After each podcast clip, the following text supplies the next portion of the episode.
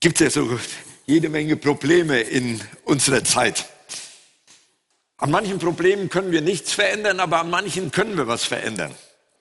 Ich habe mal in der Vorbereitung in meinem Predigtarchiv ein bisschen gegraben und bin äh, etwa zehn Jahre zurückgegangen. Äh, 2014 äh, hatte ich mal über Weltprobleme eine kurze Predigt gehalten und das waren die Überschriften. Ukraine, Russland, Putin 2014. Zentralafrika, Israel, Gaza, Hamas, Antisemitismus, ah, Christenverfolgung weltweit, Irak, das ist so ein bisschen anders, und Nordkorea. Und ich denke mal, an nichts hat sich was verändert. Man müsste vielleicht jetzt noch die ein oder anderen Dinge dazu packen und dann wären wir im gleichen Boot wieder. Ich habe gedacht, ich war Prophet damals schon. Nee, das war eine einfache Feststellung von den Krisensituationen, die uns momentan immer wieder noch beschäftigen und immer wieder in größerem oder im geringeren Maße aufpeppen. Und man könnte jetzt einige weitere dazu bringen. Und ich habe gedacht, naja, an manchen Problemen kann ich ja nichts ändern. Deswegen reduziere ich das mal auf äh, Probleme, an die ich was verändern kann. Weil es ist sehr interessant, dass der Herr Jesus relativ wenig in der Bibel äh, über äh, Veränderung der politischen Situation gepredigt hat.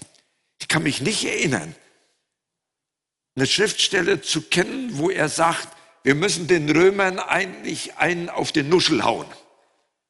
Wir müssen sehen, äh, dass Herodes, äh, äh, der wollte mich schon damals, also und dann, äh, ich werde äh, die Zeloten mehr fördern. Das war die Guerillabewegung der damaligen Zeit. Keine Stellung dazu.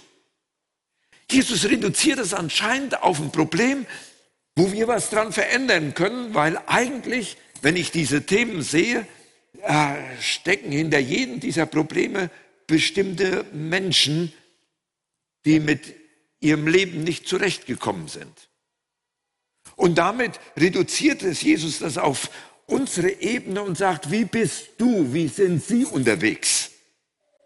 Und deswegen dachte ich, ich mache mit euch heute auch mal eine Problemanalyse vom persönlichen Leben. Ich meine, das ist jetzt kein auferbauender Gottesdienst, aber vielleicht komme ich nachher noch zu dem Ergebnis, was der Herr Jesus in der Bibel für, für einen Lösungsansatz gibt.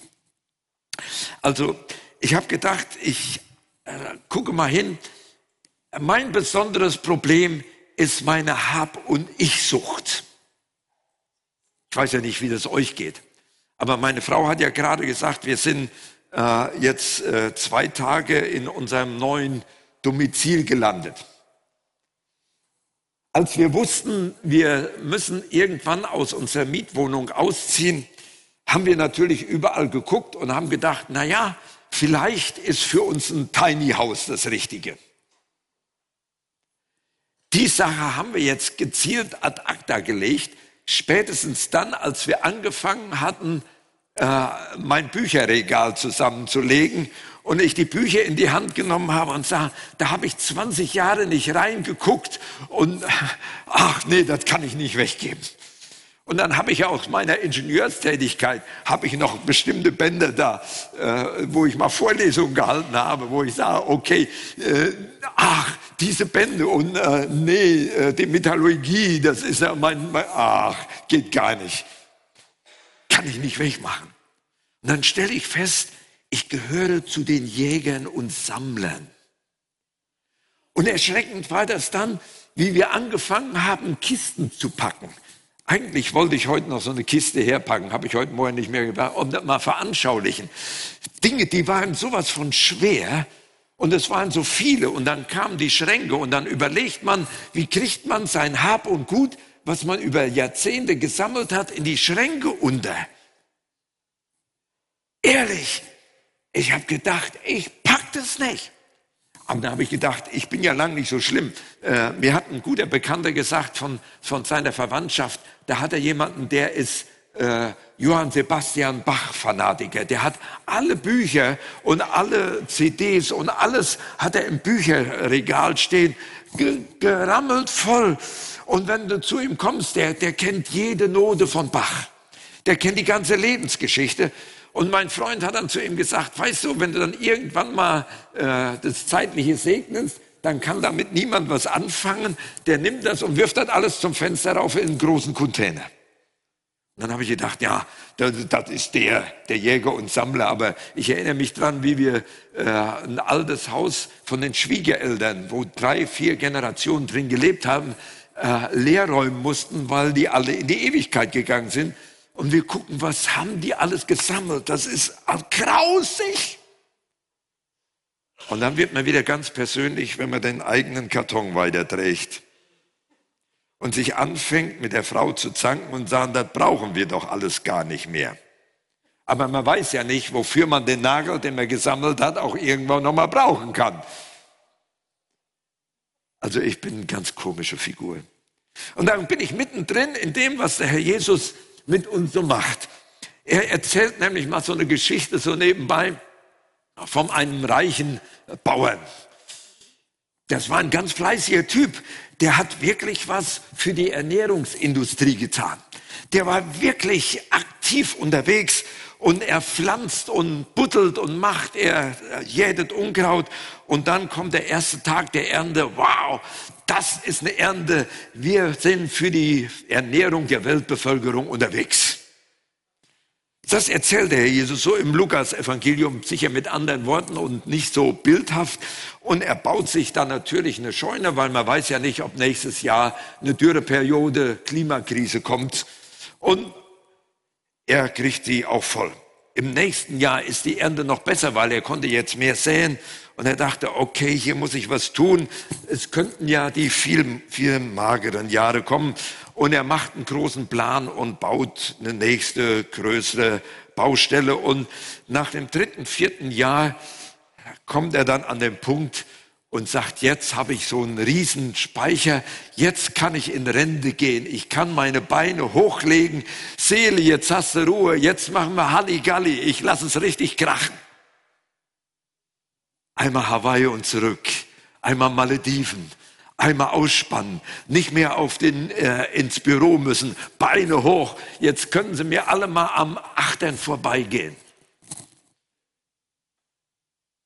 Und dann kommt Jesus zu einem ganz entsprechenden Satz, der mich dann wirklich beim Kisteschleppen erwischt hat. Wo er dann sagt, hey du Na, du Idiot, würde ich heute in der freien Übersetzung sagen, was bist du beknackt? Heute Nacht wirst du abnippeln, heute Nacht wirst du sterben, heute Nacht ist alles vorbei und wer kriegt dann deinen ganzen Reichtum?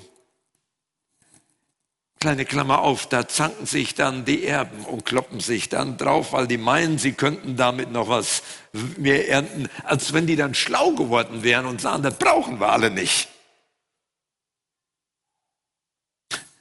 Die sind komisch, nicht? Da fressen dann die Kaninchen die Möhren oder was auch immer. Das wäre die Problemsituation, die Problembeschreibung. Da sind wir ja alle richtig gut drin. Aber ich müsste ja fragen, äh, was hat das mit mir zu tun?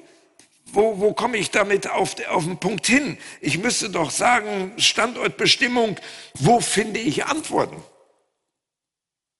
Man könnte natürlich aus christlicher Sicht sagen, wir brauchen den christlichen Sozialismus ihr verschenkt mal alles oder jetzt wäre ein günstiger Moment, die roten Beutel rumgehen zu lassen, dann könntet ihr wissen, ihr könnt nichts mit in die Ewigkeit nehmen. Das Totenhemd hat keine Taschen, also tut mal rein, investiert für die Armen.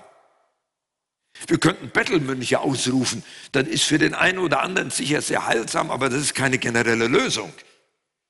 Wir könnten sagen, Reichtum ist grundsätzlich schlecht. Dann kämen wir alle in die Hölle, die wir hier sitzen. Weil wir gehören zu den reichsten Leuten, die es weltweit gibt. Ob du jetzt eine Miller auf der Kante hast oder nicht, spielt dabei überhaupt keine Rolle. Und wenn ich in die Bibel hineinsehe, da war Abraham beispielsweise der große Glaubensvater, der war reich ohne Ende.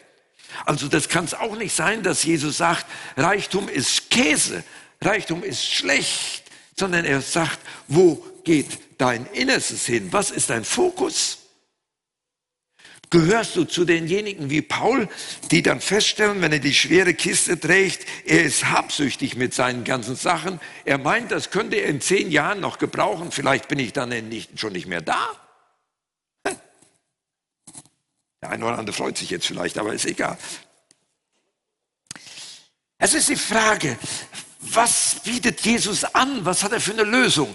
Und das ist für mich immer wichtig. Wir suchen ja oft nach Lösungen für grundsätzliche Probleme, die in unserem tiefen Charakter verborgen liegen.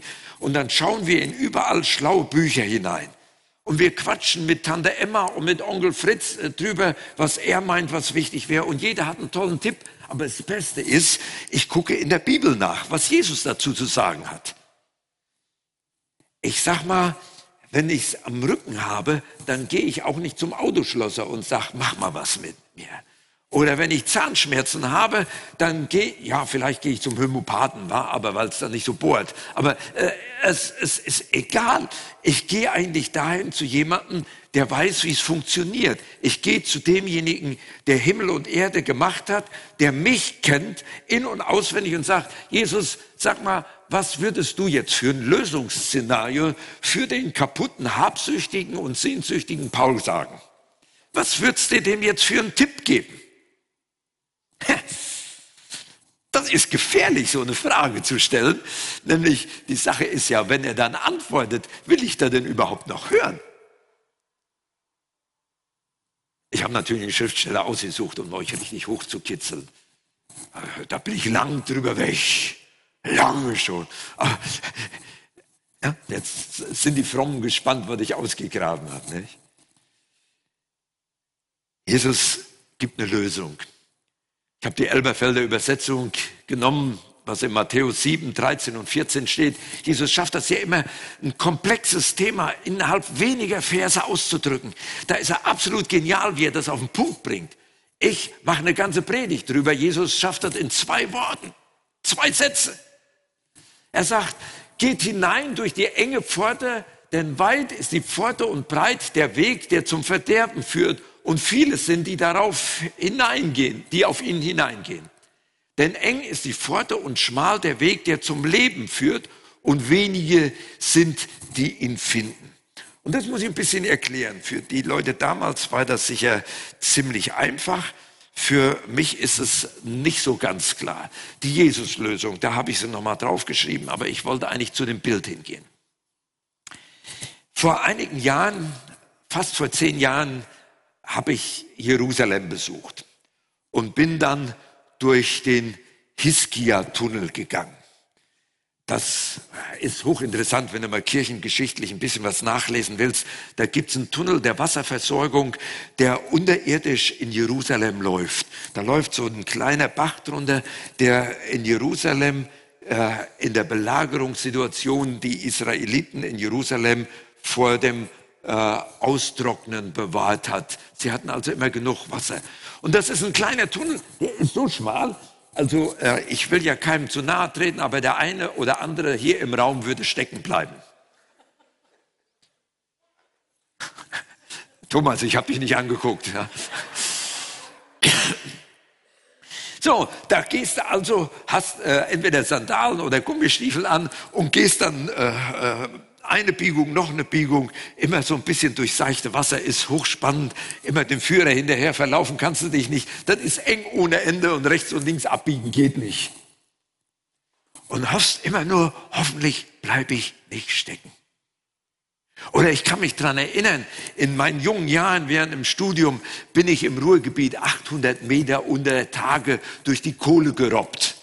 Und dann gehst du in den unteren Flöz rein und kriegst so etwa in der Höhe, wie die Stühle sind, auf dem Boden und musst dabei noch 30 äh, äh, Kilo, 30 bis 50 Kilo Stempel unterm Arm nach vorne ziehen, um das abzustützen da vorne. Siehst nachher aus wie äh, Jim Knopf oder Lukas, der Lokomotivführer. Da ist es ganz eng. Und das sagt Jesus, so eine enge Pforte, die ist gefragt. Und dann ein zweites Bild, was er sagt, es gibt eine breite Straße, da latscht jeder drüber. Und ich habe gedacht, da bin ich auch mit unterwegs. Ich, bin zwar gegen Lügen, aber auf dieser Straße gibt es Pflastersteine, die sagen, man darf bestimmte Lügen darf man machen. Steuererziehung macht ja sowieso jeder, mache ich auch ein bisschen weiter. Also ich bin nicht der große Betrüger, ich darf das auch machen. Und dann kann man so ganz viele ethische Fragen stellen, die eigentlich gar nicht zum Miteinander gehören. Damit ist die Straße gepflastert. Da latscht fast jeder von uns drüber. Auch manche von uns, die äußerlich ganz fromm angestrichen sind. Aber ich habe mir gedacht, es gibt noch eine, eine ganz andere Problematik in, auf dieser Straße, die, die da ist. Das sind meine bitteren Lebenserfahrungen, mit denen die Straße gepflastert ist. Äh, ich habe ja erzählt, so aus der Kreuzberger äh, Ecke, wo ich als Pastor unterwegs war, da kamen oft sehr kaputte Menschen. Und ich habe ganz viele getroffen, die sich mit der Rasierklinge immer mal wieder geritzt haben. Den spektakulärsten Fall habe ich ja mal erzählt, wie jemand nach dem Gottesdienst kommt, äh, mit mir zum Kreuz geht und wollte Gebet haben. Und dann steht er vor mir, ich will gerade die Hände auflegen. Dann nimmt er seine Rasierklinge raus und fängt an, den Arm hochzuritzen und sagt, willst du den Rest auch noch sehen? Ich war dann dankbar, dass Gott dir geholfen hat. Und dann fange ich natürlich an zu recherchieren, warum ritzen sich Menschen? Warum tun sie sich das an? Warum verletzen sie sich? Und sehr häufig habe ich festgestellt, sie sind als Kinder sexuell missbraucht worden. Diese Tragik. Sie schleppen eine Bürde mit sich rum auf dem Weg, die da sind. Sie gehen von Weg zu Weg, sie machen dies und jenes. Oder wie viele von uns sind durch tiefe Enttäuschung gegangen, wo eine Ehe vor die Wand gefallen ist und du hast es nicht geschafft, damit umzugehen. Du legst einen Ballast mit und gehst auf dieser Straße weiter, nimmst vielleicht psychologische äh, Kurse daran teil, guckst im Internet, was man machen kann. Du hast bestimmte Verhaltensstörungen, bist schnell neidisch, bist schnell zornig. Oder was wir jetzt immer mitkriegen, wenn wir die großen äh, Demonstrationen aus der islamischen Welt sehen, da bist du als Kind vielleicht immer erzogen worden, dass du die Juden hassen musst, weil die sind so verkehrt. Du trägst eine Last auf dieser Straße mit und die ist breit. Die Demonstrationen sind voll. Und ich bin mir manchmal nicht sicher, dass der ein oder andere langjährige Christ immer noch mit seinen Lasten zu kämpfen haben, die von der Erziehung hergehen die immer noch da sind, die einen immer noch in dunklen Momenten einholen. Die Straße ist dick gepflastert. Und Herr Jesus, was hast du für eine Lösung? Und die Lösung, die Jesus hier anbietet, ich habe das mal hier so aufgeschrieben, äh, vor langen Jahren habe ich äh, vor den Toren der Stadt eine Zeltevangelisation äh, mitgestalten dürfen, wo ich predigen durfte. Und die war direkt an der Straßenkreuzung die Straßenkreuzung hatte Straßenschild äh, Gerichtsstraße und Straße zur Freiheit. Ich dachte, besser hätte eine, äh, eine Zeltevangelisation nicht parken können. Du konntest das direkt umändern und konntest sagen, willst du Freiheit haben? Willst du eine andere Straße gehen? Ja oder nein? Oder möchtest du genauso weit unterwegs sein wie bisher auch? Da kommt Jesus ins Spiel. Er streckt seine Hände aus und sagt, ich gebe dir einen Tipp, wie du die Lasten loswerden kannst, mit denen du auf der breiten Straße einhergehst. Ob du irgendwie ständig lügen musst, vielleicht sogar dich selbst betrügen musst, indem du immer sagst, ich bin nichts wert, ich kann nichts. Diese Lüge ist so verbreitet auf der großen Straße, wo viele gehen und manche sagen, ja, das stimmt auch, du bist zu doof, einen Eimer Wasser umzuschubsen. Du siehst dich als Versager und bist unterwegs und kannst nichts und gehst unterwegs auf der breiten Straße und kriegst es durch unsere Gesellschaft, die auf Leistung orientiert ist, auch noch gesagt. Was für ein Drama. Und dann kommt Jesus und sagt so was ganz Einfaches. Du musst durch eine ganz enge Pforte gehen. Durch einen ganz engen Raum, durch den Hiskia-Tunnel vielleicht. Da schaffst du kein, keinen Umzugskarton durch. Da schaffst du nichts durch. Da schaffst du gar nichts durch. Und da muss man jetzt wissen, was er damit meint, weil Jesus sagt an einer, einer, einer ganz bestimmten Stelle, ich bin die Tür, ich bin die Pforte. Wenn du zu mir kommst, kannst du von heute auf morgen entlastet werden. Du kannst frei werden. Du kannst deine Erziehungsmuster, die dich ständig quälen, die kannst du zurücklassen. Dann wirst du sagen, ja, ja, aber es gibt ja viele Wege nach Rom. Nee, Jesus sagt, ich bin der Weg. Wenn du in die Ewigkeit gehen willst, wenn du die Straße der Befreiung gehen willst, dann musst du den Weg über meine Person nehmen. Und dafür hat er ein Mandat. Er ist gekommen, weil er dich sieht, weil er dich kennt. Und weil er dich entlasten möchte. Vielleicht von Habsucht, vielleicht von Selbstsucht, Vielleicht von Erziehungsmustern, die dich permanent quälen, weil du auf der Straße, wo so viele Menschen in dieser Welt gehen, die nicht wissen, was rechts und links ist, die Kompensationsgeschäfte von Fernsehen über Internet bis hin zur Droge oder Alkohol, die Sachen einfach mit sich nehmen. Jesus sagt, kommt her zu mir, die ihr mühselig und beladen seid. Ich will euch ein Leben geben, das sich lohnt. Mein Freund Andy, er ist lange in der Ewigkeit. Der ist in Ostberlin groß geworden zur Zeit der Mauer. Er war 15, 14, 15 Jahre. Da ist er zur Grenze gegangen und sagte, ich möchte gerne zu meiner Mutter, die lebte auf der anderen Seite im Westen. Die Phobos haben ihn zurückgeschickt. Die Oma kriegte Stress.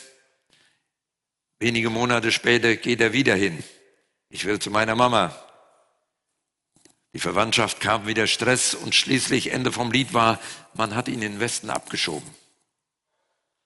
Er kam in den Westen hinein, er kam zu seiner Mama, die hatte eine Bar in der Potsdamer Straße. Die älteren Berliner wissen noch, das war das Rotlichtviertel von Berlin.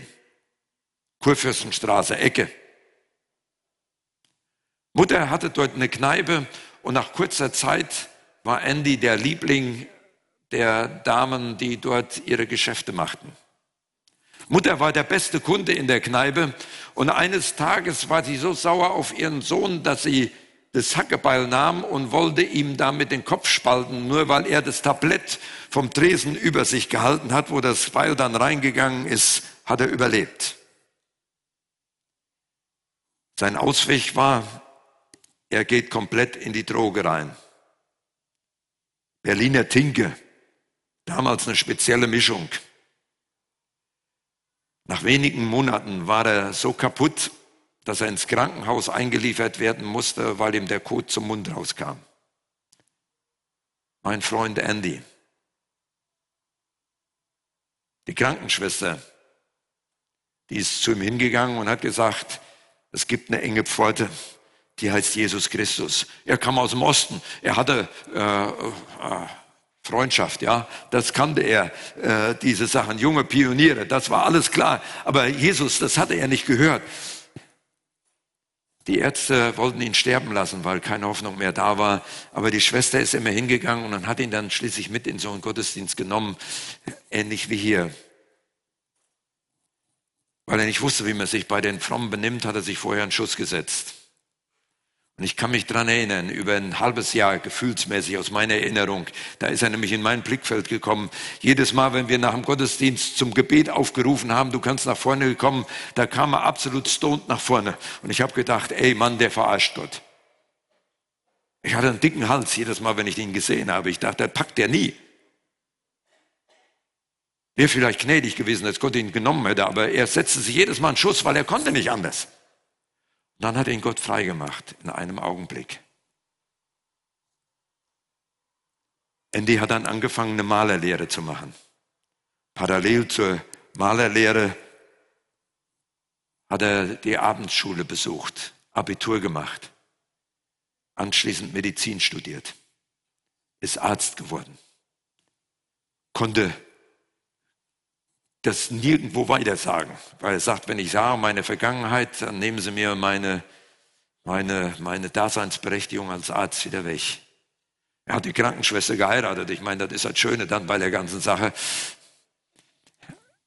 hat lange Zeit als Arzt hier im Krankenhaus gearbeitet, wollte dann in Mecklenburg-Vorpommern eine Landpraxis eröffnen und dann hat Gott ihn in die Ewigkeit gerufen. Ich würde gerne Andy euch, Andy euch heute vorstellen und sagen, Andy, erzähl deine Geschichte, wie das ist, wenn man durch die enge Pforte geht. Man muss alles, was in der Vergangenheit schlimm gelaufen ist, zurücklassen. Alle Egoismen, alle Erziehungsmuster, alles das, was du vielleicht meinst, was wichtig gewesen wäre in dieser Zeit. Du musst vielleicht sogar dein eigenes Versagen, deine Fehler, die Bibel nennt das Sünde, beiseite lassen. Und es gibt nur diesen Weg, diesen ganz schmalen Weg. Dafür ist Jesus gekommen. Er breitet seine Arme aus und sagt, ich bin gekommen für alle die, die nicht wissen, wie man richtig lebt. Wenn du sagst, naja, Buddha ist ja auch noch da. Bei Buddha musst du leisten, da musst du da sitzen und musst dann deine Gongs über dich ergehen lassen. Im Islam musst du Leistung bringen ohne Ende. Im Hinduismus musst du Opfer bringen ohne Ende. Und hier kommt Jesus und sagt, ich bezahle für dich. Das meint die enge Pforte. Das ist so und manche meinen, die Christen sind eng. Nein, die sind weit, weil du sagst, wenn du durch diese Pforte eingehst, kannst du eine neue Freiheit erleben, die dir niemand geben kann, die du nicht erziehen kannst, die kein Psychologe dir geben kann. Jesus zeigt den, die Straße der Befreiung statt die Straße durchs, zum Gericht. Und er macht es auf ganz wenige Dinge klar. Er sagt, als erstes musst du dein Gepäck abgeben. Ich glaube zutiefst, dass ich in unserer Zeit in einem Tiny House leben könnte.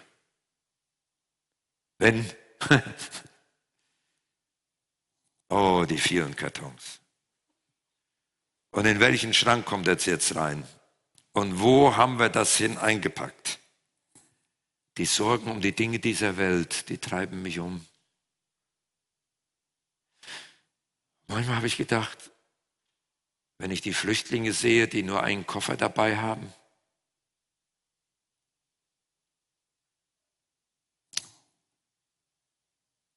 Ich glaube, unser Reichtum erstickt uns manchmal.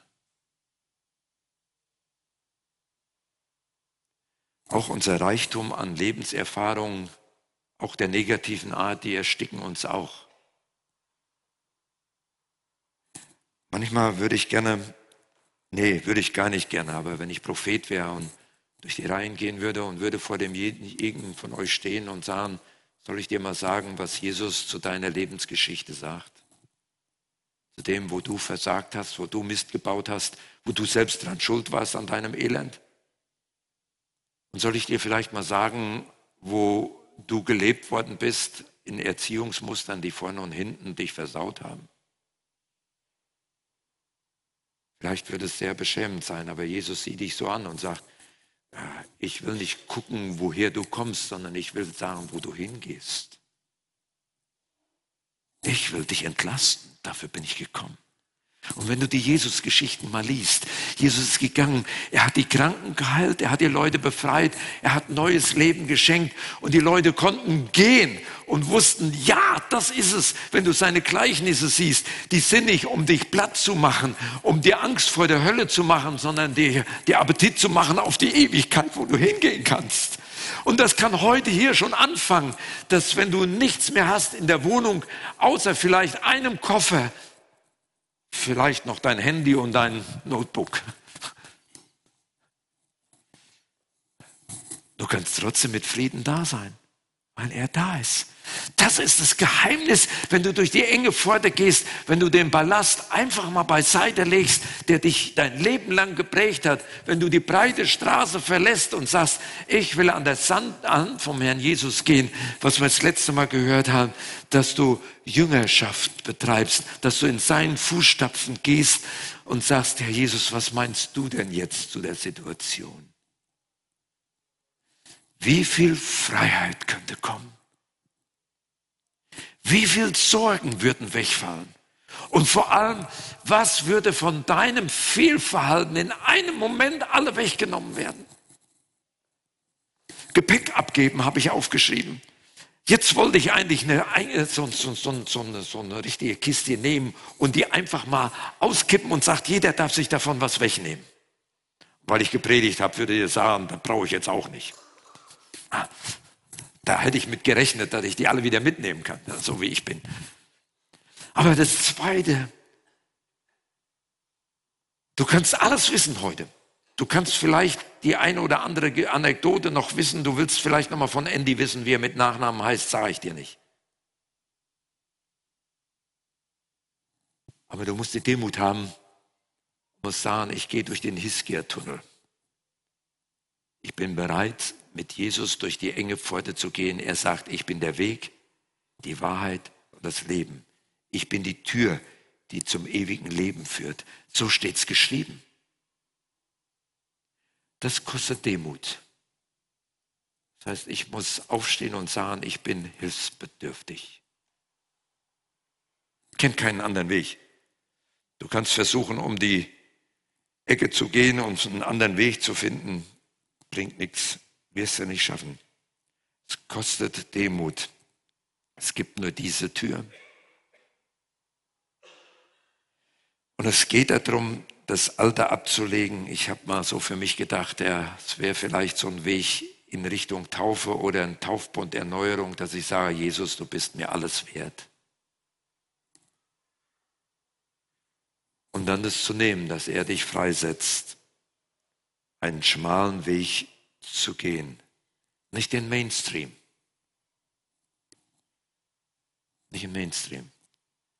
Vielleicht kostet dich das was wo du sagst, ich darf dann bestimmte Dinge nicht weitermachen. Ich mache so nicht weiter wie bisher. Jesus sagt, gut, ich helfe dir. Ja, aber wenn ich wieder versage, dafür bin ich ja da, ich helfe dir. Und das ist der Punkt, an dem ich hier zu Ende sein will. Jesus macht nicht nur eine Beschreibung über Paul, der habsüchtig und selbstsüchtig ist, sondern er bietet mir auch eine Lösung an, dass ich sage, okay, diskutiere nicht so viel über die Krisensituation dieser Welt, sondern fang bei dir an, vor deiner eigenen Tür zu kehren. Komm durch die enge Pforte durch. Und das möchte ich gerne mit euch heute tun. Ich möchte sagen, hier, hier bin ich. ich. Ich will mich demütigen und sagen, Herr Jesus, ich brauche deine Hilfe. Ich schaffe das alleine nicht. Ich hänge an so viel Sachen und kann so wenig abgeben. Ich streite mich mit meiner Frau, weil ich meine, ich muss Recht haben. Ich reg mich über alles Mögliche auf. Jesus sagt, hey, Paul, ich hab dich doch lieb. Komm durch die enge Pforte, lass dich umarmen.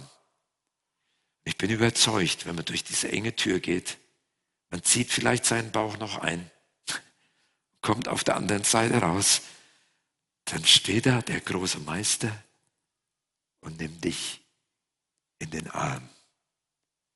Sagt, auf dich habe ich die ganze Zeit gewartet. Für dich habe ich bezahlt.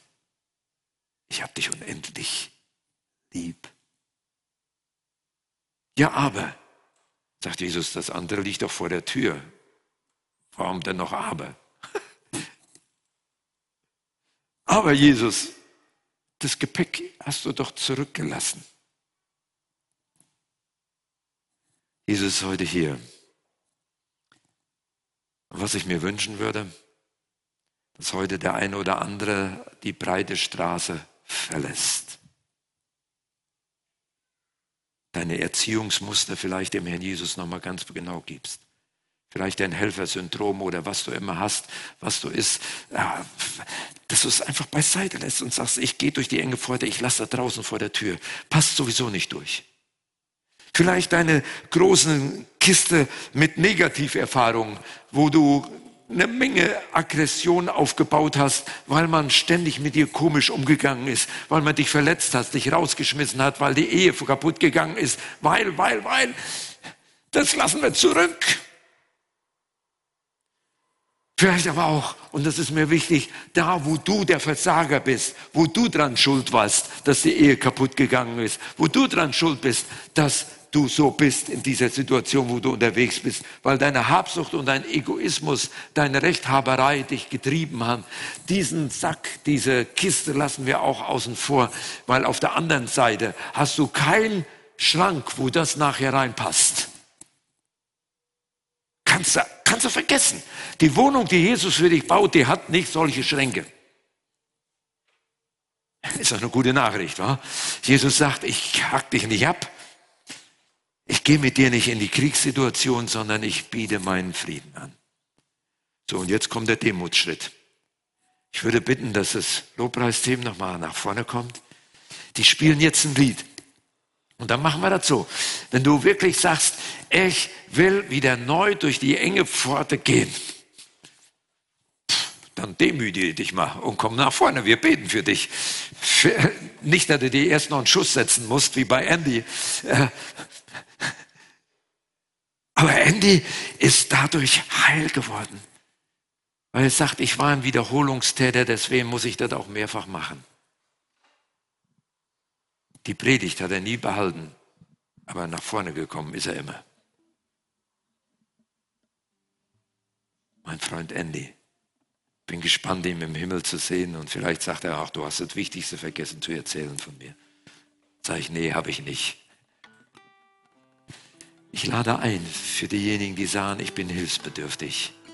Ich will ganz neu wieder die, die andere Straße gehen, die vielleicht mit Lobpreis, mit Danksagung. Ach, da müssten wir nochmal drüber reden, wie die gebaut ist. Die so anders wo du dann eingeladen wirst zu kommen. Wir machen eine Gedenkminute, während ein Lied kommt und dann lade ich ein, mit meinem Chef zu reden. Er ist hier.